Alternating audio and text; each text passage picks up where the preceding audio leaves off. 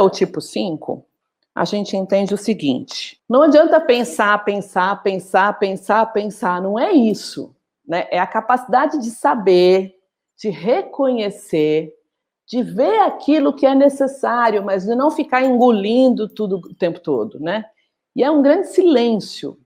Tem uma, um silêncio, tem uma, uma imobilidade que fala muito das, das tradições, né, do Oriente, a gente sabe que nessa meditação, né, se está tudo legal, a gente chega a uma espécie de quietude interior, é de uma paz absurda, né? Esse é o centro da cabeça. Esse é o centro da cabeça estando online. É o, o silêncio quase que meditativo. O 5 é cognitivo, né? Mas ele, ele tem uma parte que vê, que reconhece. É, ele tem uma cabeça, o cinco, que ele consegue discernir o que, é uma verdade mais profunda da realidade.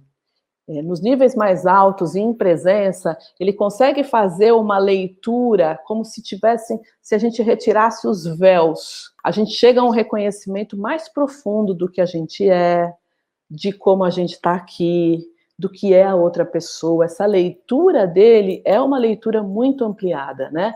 É a grande realidade como natureza para nós, né? E é, é legal quando a gente compartilha o que a gente encontrou, o que a gente descobriu. Né? Tipo, cinco são muito bons professores, né? A gente vê nisso, né?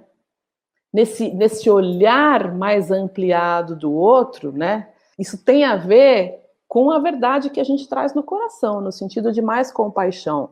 O 5 é um motor de compaixão. Tem no tipo 5 a sensação de solidão, né? Porque a mente está quieta, não tem ninguém importunando, ele vai se sentir um pouco mais sozinho.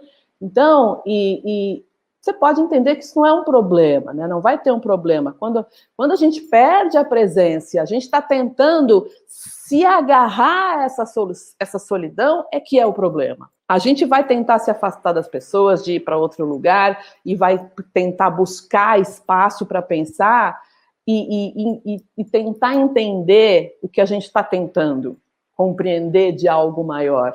Nessa, nesse, nessa fuga, quando na verdade eu posso estar distante das pessoas e posso estar com a cabeça muito cheia.